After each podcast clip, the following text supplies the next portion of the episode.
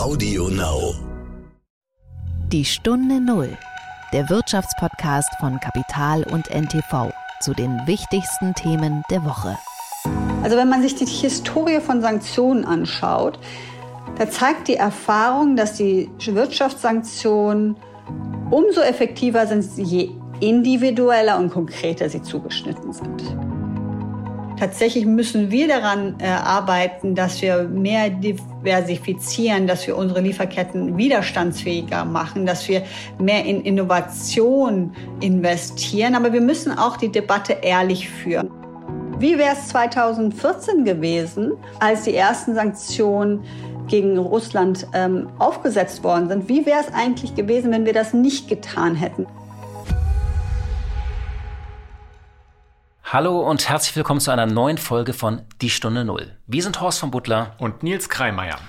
Nils, es geht ja ganz schnell jetzt auf Weihnachten zu. Hast du denn schon äh, zu Hause alles geschmückt und hast du es gewagt, eine Lichterkette aufzuhängen? Ja, ich habe eine Lichterkette aufgehängt und ich muss auch sagen, ich habe diesen Kampf äh, des Energiesparens nach Wochen aufgegeben, weil sich meine Familie dem einfach verweigert hat. Ich hatte zuerst versucht, auch bei uns die Heizung runterzudrehen, den Flur nicht mehr mitzuheizen, aber irgendwann standen dann alle Türen auf und jetzt wird bei uns eigentlich geheizt und der Strom verbraucht wie immer. Du kannst dich zu Hause also nicht durchsetzen? okay, wenn du das so psychologisch deuten willst, dann ist es wahrscheinlich so, ja. Wir hatten tatsächlich auch diese, wir schmücken da auch unseren äh, Balkon dann immer mit so einer Lichterkette. Die hing bei uns auch nicht, aber meine Frau hat das einfach vergessen, weil sie einfach so viel andere Sachen um die Ohren hatte. Sie muss das immer machen, weil sie geschickter ist als ich. Mir ist bloß aufgefallen, als ich jetzt unter den Linden hier runtergegangen bin, ähm, da waren nur die, die linken Bäume, also die eine Seite der Bäume war angeleuchtet und ich wusste nicht, ob das jetzt sozusagen so eine halbe Ersparnis ist. Was ich interessant finde und ich freue mich eigentlich darüber, man sieht ja dann doch irgendwie genug Beleuchtung, weil für mich gehört einfach in der Weihnachtszeit auch diese Weihnachtsbeleuchtung dazu. Ja, es gibt schon, äh, gibt schon schöne Effekte durch die Weihnachtsbeleuchtung. Vielleicht haben sie auf den Linden auch auf der einen Seite ist ja die russische Botschaft, vielleicht wird die gerade nicht beleuchtet oder Ach so. das ist eine Art Sanktion, dass genau, die nicht angeleuchtet genau. wird. Genau. Dass sie nicht auch noch unseren Strom kriegen, das kann natürlich gut sein. Hast du denn schon Glühwein getrunken? Weil ich habe tatsächlich gestern, äh, recht spät eigentlich für meine Verhältnisse, äh, das erste Mal Glühwein getrunken. Auch das habe ich irgendwie vermisst. Äh, man hatte ja auch diese Weihnachtsmärkte wegen Corona nur eingeschränkt. Also ich freue mich richtig auf die Weihnachtsmärkte. Ich mag keinen Glühwein. Du magst kein Glühwein. und ich bin auch kein großer Fan von Weihnachtsmärkten, ehrlich gesagt. Oh je, bevor wir das, glaube ich, vertiefen und ich da anfange zu psychologisieren, kommen wir auf unser Thema, denn du hast mit einer sehr interessanten Frau gesprochen. Ich habe sie gerade auch wieder treffen dürfen auf unserem Top 40 unter 40 Event in Berlin. Die Rede ist von Anahita Thoms. Äh, sie ist Partnerin bei der sehr renommierten, weltweit tätigen Anwaltskanzlei Baker McKenzie und äh, ich habe mit ihr gesprochen, weil sie eine sehr erfahrene Handelsrechtlerin ist. Und äh, wir haben vor allem geredet über die Wirtschaftssanktionen gegen Russland und den Iran und die Frage, was das eigentlich mit den Unternehmen macht, die ja teilweise davon betroffen sind, teilweise aber auch freiwillig sich diesen Sanktionen beugen. Und ich erinnere wirklich ein tolles Plädoyer. Sie ist ja bei dieser Veranstaltung, bei diesem Treffen, Sie müssen sich vorstellen, liebe Hörerinnen und Hörer, da sitzen so äh, 150 bis 200 tolle Talente unter 40 aus Politik, Wirtschaft und Wissenschaftlern sich aufgestanden, hat dieses Plädoyer gehalten, ähm, dass man irgendwie laut sein muss. Sie hat gesagt, auf sozialen Netzwerken, äh, man kann nicht genug äh, protestieren und seine Stimme erheben, weil viele fragen sich immer, was bringt das denn, wenn man was hier im Westen sagt? Und da finde ich, hat sie, ja, da ist sie sehr outspoken. Bezogen auf den Iran, ja. Mhm. Aber bevor wir jetzt auf diese Länder kommen, müssen wir über ein anderes Problemkind der Weltwirtschaft sprechen, und zwar China. Das war die Woche. Ich kann mich noch gut an, den, ähm, an die Anfangszeit der Pandemie erinnern, so 2020. Da hieß es oft, schaut her, die Chinesen kriegen das hin mit ihrer starken Abschottungspolitik, die kriegen dieses Virus in den Griff, während die westlichen Demokratien halt alle ihr, ihr blödes Abstimmungsproblem haben. Manchmal muss eben die Freiheit außer Kraft gesetzt werden. Es gab damals sogar einen Aufsatz äh, des Schriftstellers Thomas Brussig in der Süddeutschen Zeitung. Da stand drüber, allen Ernstes, mehr Diktatur wagen. Der bezog sich damals nicht nur auf die äh, angeblich so erfolgreiche Corona-Politik der Chinesen, sondern auch auf diese wirtschaftlichen Leistungen, die er dem Land unterstellt hat. Jetzt bricht das ja alles irgendwie zusammen. Also es ist ja sowohl die Pandemiepolitik steht in Frage als auch die wirtschaftliche Performance der Chinesen, oder? Die Chinesen sind halt das einzige Land oder das einzige relevant, relevante Land der Welt, die noch eine No-Covid-Strategie verfolgen. Und man hat gesehen, äh, egal, das ist egal, ob man eine Demokratie oder Diktatur ist. Australien hatte das ja auch versucht, man kann es nicht durchhalten. In meinen Augen sind sie jetzt in einer Sackgasse. Ähm, und ich glaube, dieses, dieses Narrativ, ähm, dass sie das besser handeln können als westliche Demokratien, dann haben sie ja übrigens auch eifrig selbst gestrickt mit. Ähm, das, das ist ein, dieses Narrativ ähm, hat sich als Mythos entpuppt. und deren Strategie, die stehen eigentlich vor den Scherben ihrer Strategie. Vielleicht nochmal für Sie, liebe Hörerinnen und Hörer, was ist eigentlich diese Woche passiert? Ja, wir werden Zeuge von einer Protestwelle, die manche Beobachter für die größte seit 1989 halten. Klar ist, natürlich wird dieses Regime jetzt nicht destabilisiert. Man sieht aber schon wirklich viele Proteste. Man sieht auch lokale Regierungen, die dann anders handeln als äh, aus Peking, äh, als die Anweisungen aus Peking lauten, es gibt Zusammenstöße von Bürgern mit Polizisten oder auch mit Sicherheitspersonal. Das konnten wir bei Foxconn beobachten. Also ein Konzern wie Apple spürt das schon. Die werden Millionen an iPhones nicht ausliefern können. Äh, und der Versuch, die Null-Covid-Politik zu lockern, das wollten sie ja gerade tun mit so zaghaften Maßnahmen. Die hätten da so ein paar Pläne, äh, paar Punkte verabschiedet. Die ist eigentlich schon gescheitert, weil es keine erfolgreiche Impfkampagne gibt. Und deswegen sind neue Lockdowns zu befürchten. Ähm, denn sie haben jetzt beides irgendwie, sie haben diese Abwärtsspirale in der Wirtschaft und sie haben auch neue Corona-Ausbrüche. Ähm, und die Proteste richten sich eben nicht mal nur gegen die Maßnahmen, also gegen diese Restriktionen, sondern das, das erste Mal auch gegen die kommunistische Partei oder gegen Xi Jinping selbst. Das ist neu. Seine Macht ist nicht gefährdet, aber dass sein Rücktritt so öffentlich gefordert wird in sozialen Netzwerken oder auf der Straße, das ist schon neu. Und Jörg Wuttke, der Präsident der EU-Handelskammer in Peking, der hat schon von einer katastrophalen Situation gesprochen. Und die Analysten, ja, die revidieren das Wachstum nach unten. Oxford Economics hat gesagt, man müsse eigentlich die Wachstumsprognose für 2022 von 3,1 auf 2,5 Prozent senken. Und auch Nomura hat gesagt, das vierte Quartal wird echt schwierig. Die Notenbank muss eingreifen. Also die Chinesen, das muss einem echt Sorgen machen. Und äh, man, da ist auch gar kein Platz für Schadenfreude, denn wenn äh, China ein Problem hat, hat die Weltwirtschaft auch ein Problem. Ja, genau. Ich finde, es hat so ein bisschen so zwei Seiten, weil man auf der einen Seite natürlich äh, denkt, äh, dass dem Land auch eine Demokratiebewegung gut tun könnte und eine Reformbewegung, ähm, die vielleicht auch diese verkrusteten Strukturen so ein bisschen aufbricht. Auf der anderen Seite muss einem das Angst machen, wenn ein Land, das in den letzten Jahrzehnten ja als Wachstumsmotor funktioniert hat, auch für uns und, und für die USA, jetzt in so eine Bredouille gerät und wir nicht so richtig wissen, was da passieren wird. Das schafft Unsicherheit und Unsicherheit, das weiß man ja mögen die Märkte nicht. Und das ist das eigentlich Interessante. Also in vergangenen Krisen war China oft das Land eigentlich, das diesen Motor der Weltwirtschaft wieder in Gang gebracht hat. Ähm, und den, also die Chinesen haben jetzt ja mehrere Probleme gleichzeitig. Sie haben ihre gescheiterte Corona-Politik. Dann hatten sie, wir erinnern uns, diese Immobilienkrise, äh, Evergrande, also eigentlich diese ganzen Städte, die dort gebaut werden, dass die Rechnung geht nicht auf. Sie hatten diesen Tech-Crackdown, der völlig überzogen war, der für viel Unsicherheit gesorgt hat. Und perspektivisch muss man sagen, wir äh, haben sie ihr Demografieproblem. Also sie haben mehrere Trends, die jetzt wirken und auch akute Probleme. Also ich, ich bin mal sehr gespannt. Man hat ja immer diese Steuerungsfähigkeit dieses Landes angezweifelt. Oft wurde man eines Besseren belehrt, aber äh, die erleben wirklich eine schwierige Phase gerade. Die Stunde Null. Das Gespräch. Nils, was war denn der Anlass, dass du Anahita Thoms hier noch in Berlin nochmal getroffen hast? Ähm, du hast es ja vorhin schon gesagt, Anahita Thoms gehört zu den Kapital-Top 40 unter 40, die wir ja jedes Jahr küren, also sozusagen die größten Talente, die wir ausmachen in Wirtschaft, Politik, Gesellschaft äh, und Wissenschaft. Und äh, das war jetzt der aktuelle Anlass. Aber Anahita Thoms ist einfach auch eine äh, wirklich herausragende Expertin im Sanktionsrecht, im Handelsrecht. Und wir haben ja, was das angeht, ein sehr, sehr spannendes Jahr erlebt. Und äh, ich wollte mit ihr vor allem äh, über das ganze Thema äh, Sanktionen gegenüber Russland und dem Iran sprechen. Äh, es kommt dazu, dass sie beim Thema Iran noch eine ganz persönliche Beziehung hat, weil sie selbst in Teheran geboren ist und ihre Familie einst vor dem Mullah-Regime äh, aus dem Iran geflüchtet ist. Vielleicht noch so ein paar Worte zu äh, Anahita Thoms selbst, also sie hat, das habe ich ja schon gesagt, äh, arbeitet bei äh, Baker McKenzie, ist äh, in Teheran geboren, aber in Düsseldorf aufgewachsen, ist auch äh, alter Fortuna-Fan, wie sie äh, immer wieder betont. Äh, und macht neben ihrer juristischen Tätigkeit auf sehr hohem Niveau, setzt sie sich auch sehr stark für Menschenrechte ein und für, für, die, für, für soziale Belange in den Ländern, um die sie sich kümmert. Und sie ist Vorstandsmitglied der Atlantikbrücke. Das ist so ein Verein, der die enge Zusammenarbeit zwischen Deutschland und Nordamerika fördert. Und sie gehört dem Lenkungsausschuss des Internationalen Menschenrechtsausschusses der Juristenvereinigung ABA an, American Bar Association. Also sie ist wirklich, muss man sagen, sehr gut vernetzt und eine sehr beeindruckende Frau und ich freue mich jetzt auf das Gespräch. Herzlich willkommen, Anahita Thoms in der Stunde Null. Herzlichen Dank für die Einladung. Frau Thoms, Sie haben sich äh, ja einerseits äh, seit Jahren mit internationalen Handelsbeziehungen beschäftigt, auf der anderen Seite betreiben Sie auch einen starken Einsatz äh, für die Menschenrechte.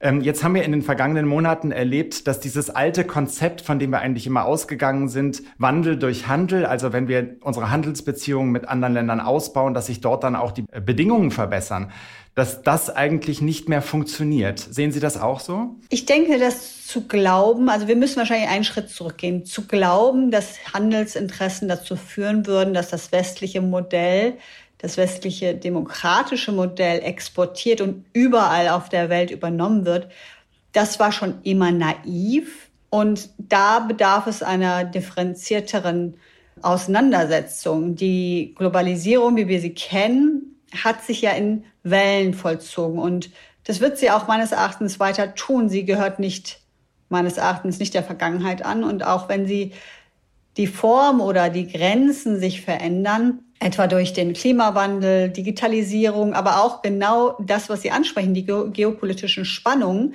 und die unterschiedlichen Wertvorstellungen, bin ich davon überzeugt, dass die Globalisierung nicht eine Sache der Vergangenheit ist, sondern tatsächlich müssen wir daran äh, arbeiten, dass wir mehr diversifizieren, dass wir unsere Lieferketten widerstandsfähiger machen, dass wir mehr in Innovation investieren. Aber wir müssen auch die Debatte ehrlich führen. Und da, da bin ich auch sehr ähm, klar in meinen Aussagen. Wenn es um bestimmte Produkte geht, haben wir nicht immer eine Wahl. Und auf einige Produkte, und da müssen wir auch ehrlich sein, wollen wir nicht verzichten. Wenn wir zum Beispiel Kobalt nehmen als Beispiel, das in jedem Handy enthalten ist, und das brauchen wir auch für die Batterien von Elektroautos beispielsweise, dann stammen die zu einem großen Teil aus dem Kongo. Und wir müssen natürlich versuchen, bestimmte Produkte durch Innovation zu ersetzen. Aber wir müssen auch gucken, dass wir dazu beitragen, die Arbeitsbedingungen vor Ort zu verbessern.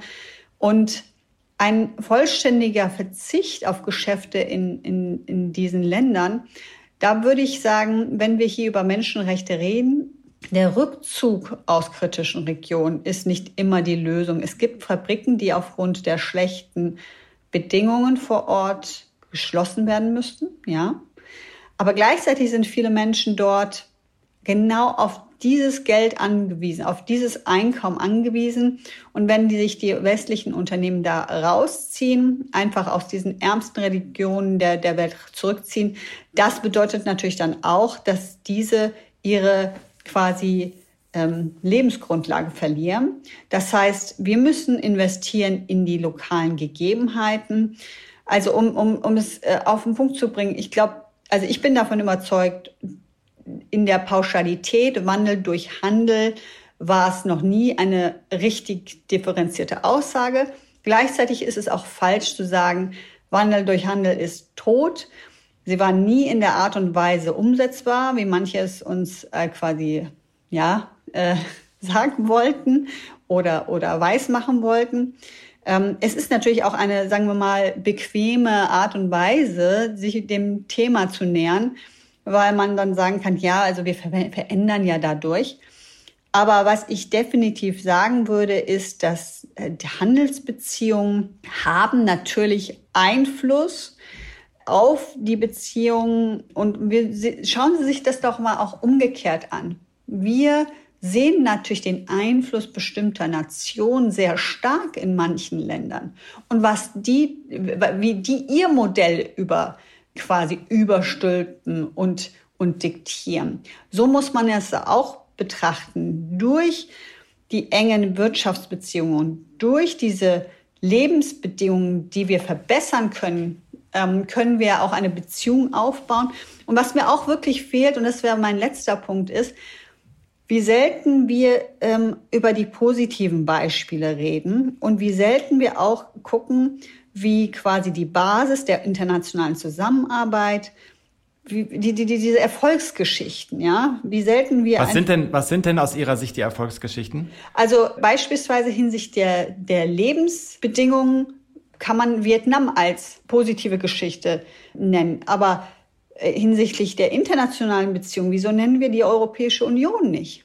Das ist eine Plattform für den Dialog. Es ist aber auch eine Plattform für Handelsbeziehungen. Und da zu sagen, wo kommen wir eigentlich her?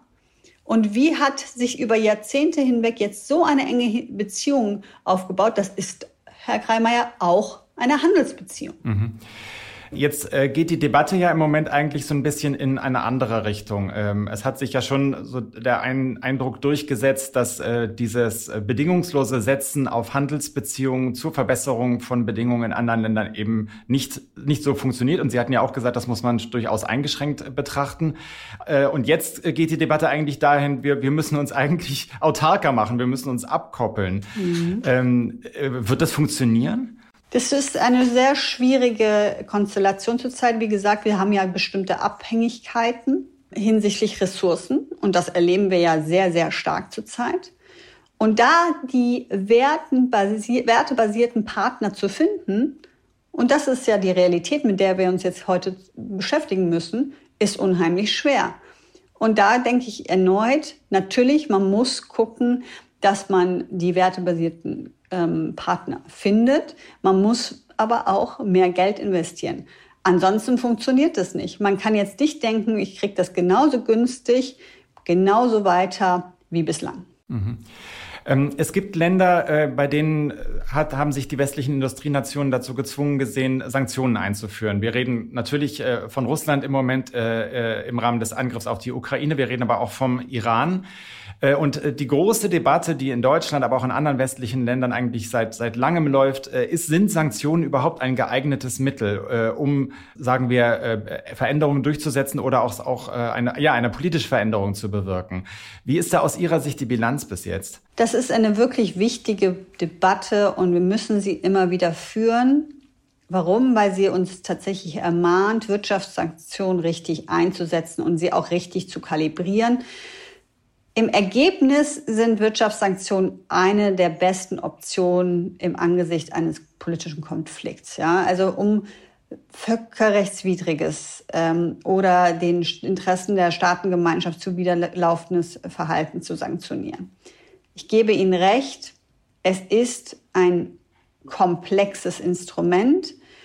Und es ist sehr wichtig, dass im Einzelfall es richtig ausgestaltet ist. Natürlich gibt es Beispiele, und ich glaube, da wollen Sie auch drauf hinaus, ähm, zum Beispiel die umfangreichen und multilateralen Sanktionen äh, gegen Saddam Hussein 1990. Was haben die eigentlich bewirkt?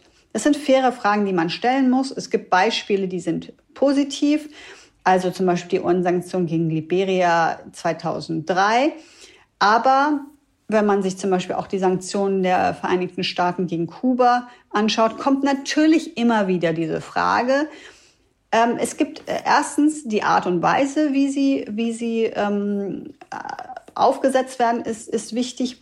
Aber um Ihre Frage zu beantworten, ja, zu Recht wird, ähm, werden die negativen Effekte von Sanktionen genannt. Sanktionen führen nicht nur dazu, dass Schaden angerichtet wird im Hinblick auf die Wirtschaft des sanktionierenden Staates, sondern auch der des, des sanktionierten äh, oder sanktionierenden Staates. Aber mhm. ähm, die, die, die Frage ist doch gleichzeitig, was sind die Alternativen? Nichts tun auf der einen Seite oder ein militärisches Eingreifen auf der anderen Seite. Ich würde sagen, es ist ein Instrumentarium neben vielen anderen, die man nutzt, um eine Deeskalation ähm, oder eine weitere Eskalation zu verhindern. Und dafür ist es ein wichtiges Instrument. Ähm, ist da nicht auch die Frage, wie sich der Erfolg von Sanktionen überhaupt messen lässt? Weil das, was Sie am Ende gesagt haben, sozusagen eine weitere Eskalation zu verhindern, das ist ja, wir verhindern etwas, was noch nicht eingetreten ist. Das lässt sich ja schwer messen. Das ist eigentlich ein ähnlicher Effekt wie bei Präventivmaßnahmen in der Pandemie. Äh, wir wissen nicht, was wir damit verhindert haben, aber wir gehen davon aus, dass es etwas verhindern wird. Ja, das ist aber genau der richtige Punkt, ja. Es ist schwierig messbar. Wir wissen aber auch nicht, wie wäre es anders gelaufen. Wie wäre es 2014 gewesen, als die ersten Sanktionen gegen Russland ähm, aufgesetzt worden sind? Wie wäre es eigentlich gewesen, wenn wir das nicht getan hätten, wenn wir diesen die, die, dieses Vorgehen nicht sanktioniert hätten. Das ist das eine. Das andere ist, wie kann man es messen? Natürlich man kann bestimmte Sachen messen. Man kann sich anschauen, die Auswirkungen auf das Bruttoinlandsprodukt des sanktionierten Staates. Man kann sich Also bei, bei, bei Organisationen, die sanktioniert werden, ist ein bisschen schwieriger. Aber auch da gibt es Gewinn bzw. Umsatzzahlen. Es gibt die Inflationsrate, es gibt den Wertverlust der Währung. Das kann man alles berücksichtigen. Natürlich, wenn Sie mich nach Kausalitäten fragen, welche Maßnahme hat ganz genau welche Auswirkungen gehabt, dann ist das schwierig zu sagen. Aber eins ist klar, es hat Auswirkungen. Es führt zu einer wirtschaftlichen Isolation.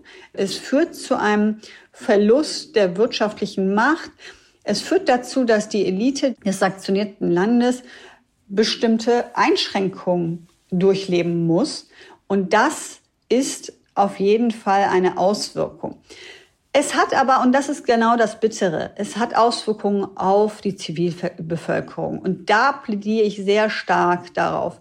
Da muss man rein, da muss man gucken und, und da komme ich nochmal auf den Punkt, die Art und Weise der Wirtschaftssanktionen, wie man sie umsetzt, ist wirklich wichtig. Also lässt sich sagen, alles, was tatsächlich auch die Elite beeinträchtigt, äh, hat größeren, äh, äh, größere Erfolgsaussichten eigentlich. Also wenn man so ein bisschen einzelne sanktionäre Maßnahmen mal versucht unter die Lupe zu nehmen. Ja, also wenn man sich die Historie von Sanktionen anschaut, da zeigt die Erfahrung, dass die Wirtschaftssanktionen umso effektiver sind, je individueller und konkreter sie zugeschnitten sind.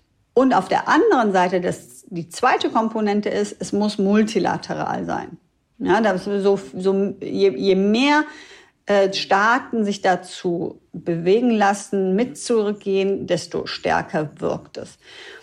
Und dann gibt es noch auch noch äh, den Punkt Verlust der Wirksamkeit durch einen Gewöhnungseffekt ja, und Umgehungsmaßnahmen, die dann die Elite dann für sich sogar, vielleicht sogar zum Positiven drehen kann. Also wichtig ist, wir brauchen Smart Sanctions, wie wir das als Sanktionsrechtler bezeichnen. Das heißt, die Wirkung muss maximiert werden im Hinblick auf eine bestimmte Gruppe, eine bestimmte Produktgruppe und nicht so, wir verlassen den, die, die, die gesamte Region und äh, verhängen ein Totalembargo. Das trifft dann die Zivilbevölkerung. Und wir haben sogar gesehen, dass die Ausnahmen, wenn es zum Beispiel um Medikamente geht, wie bitter es ist, dass sogar wenn es Ausnahmen gibt, wenn es aber umfassende Sanktionen gibt und die Regierung, beispielsweise die US-Regierung, mit der ich regelmäßig darüber gesprochen habe, was das für Auswirkungen hat, beispielsweise auf den Iran, dass wir bestimmte Medikamente ähm, nicht mehr in den Iran ausführen, weil wir die Zahlungsmechanismen und Versicherungsmechanismen und so weiter nicht mehr sicherstellen können und die Sorge vor Sanktionsverstößen so groß ist. Das sind so die, die Punkte, wo ich sage, dass die Zivilbevölkerung so dann darunter leidet, das darf nicht sein. Das würde ja dafür sprechen, dass das keine Smart Sanctions gewesen sind im Fall vom Iran. Also es ist auf jeden Fall so, dass die US-Sanktionen gegen den Iran dazu geführt haben, dass natürlich parallel ganz viele äh, Ermittlungsverfahren gegen Unternehmen weltweit erfolgt sind. Die, die Sanktionen sind ja äh, ex, die wirken ja extraterritorial. Das sind ja sogenannte Secondary Sanctions der, der Amerikaner, was dazu geführt hat, dass ganz viele, die eigentlich nicht der Jurisdiktion der Vereinigten Staaten unterfallen, trotzdem sich an diese Sanktionen gehalten haben. Konkretes Beispiel, deutsches Pharmaunternehmen liefert nicht mehr ähm, pharmazeutische Produkte in den Iran. So, es gibt aber eine Ausnahme. Die Ausnahme hinsichtlich humanitärer Güter, die Ausnahme hinsichtlich von pharmazeutischen Produkten. Aber bedauerlicherweise ist das eine das, was auf dem Papier steht, und das andere, wie es in der Praxis gelebt wird. Und in der Praxis führt es dazu, dass beispielsweise Banken overcompliant sind, wie wir es nennen.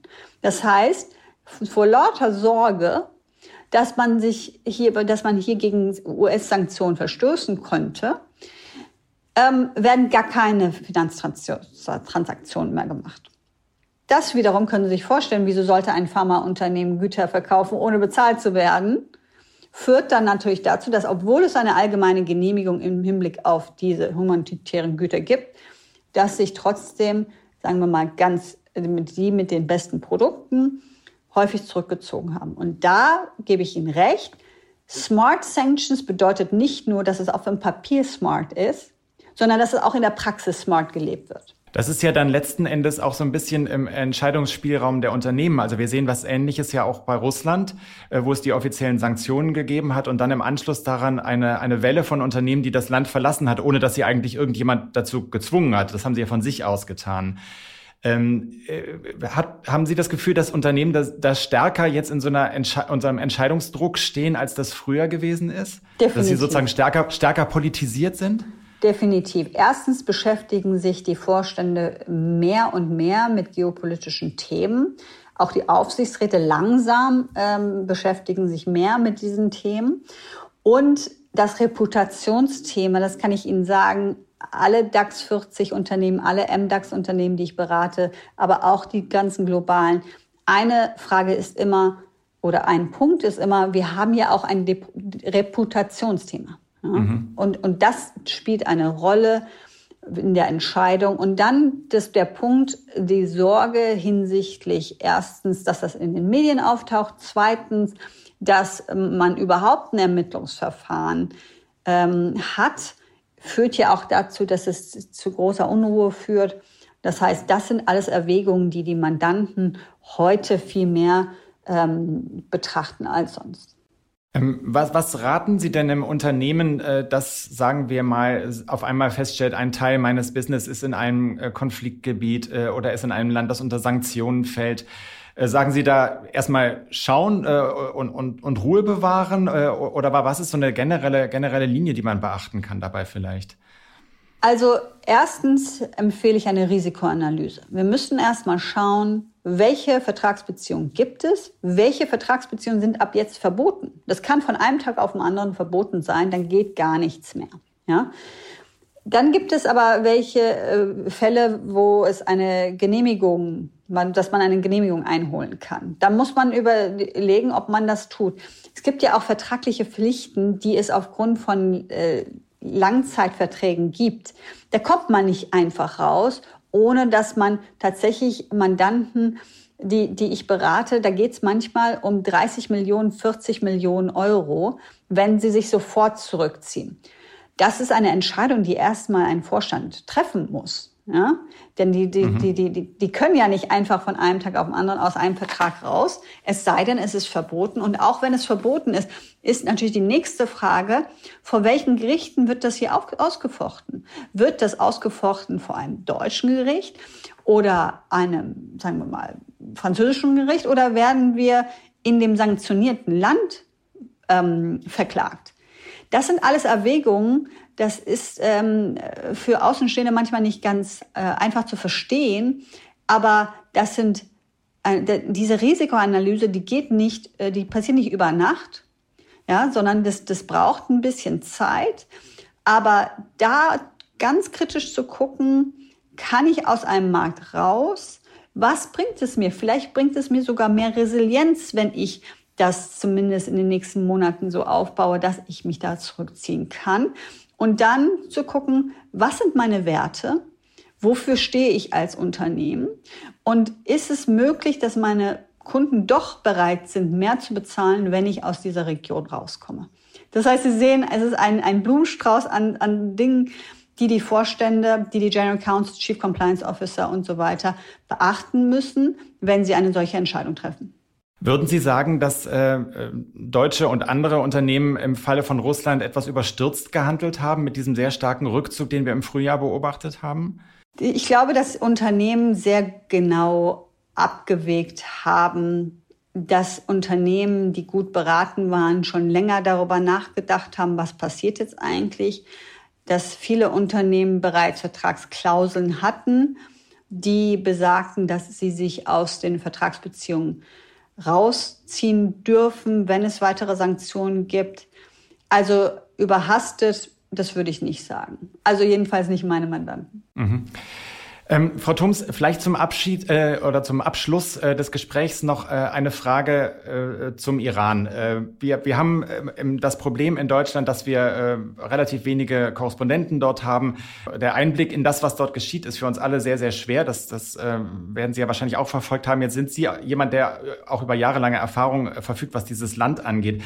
Einfach, was ist Ihr Gefühl, was die weitere Entwicklung angeht? Lässt sich das äh, in Worte fassen? Ich glaube, es ist eine sehr komplexe Situation gerade, aber ich möchte da sehr optimistisch sein. Es ist eine außergewöhnliche Revolution, die da gerade stattfindet. Die Frauen pushen und pushen.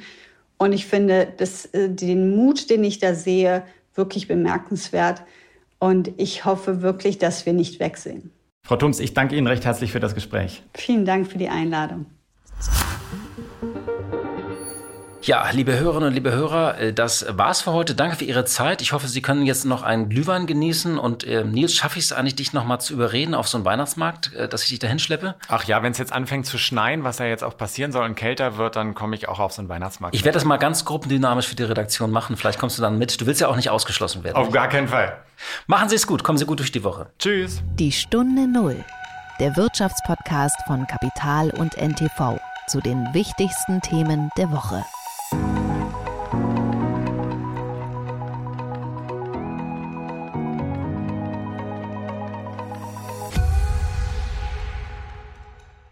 Dieser Podcast ist eine Produktion der Audio Alliance.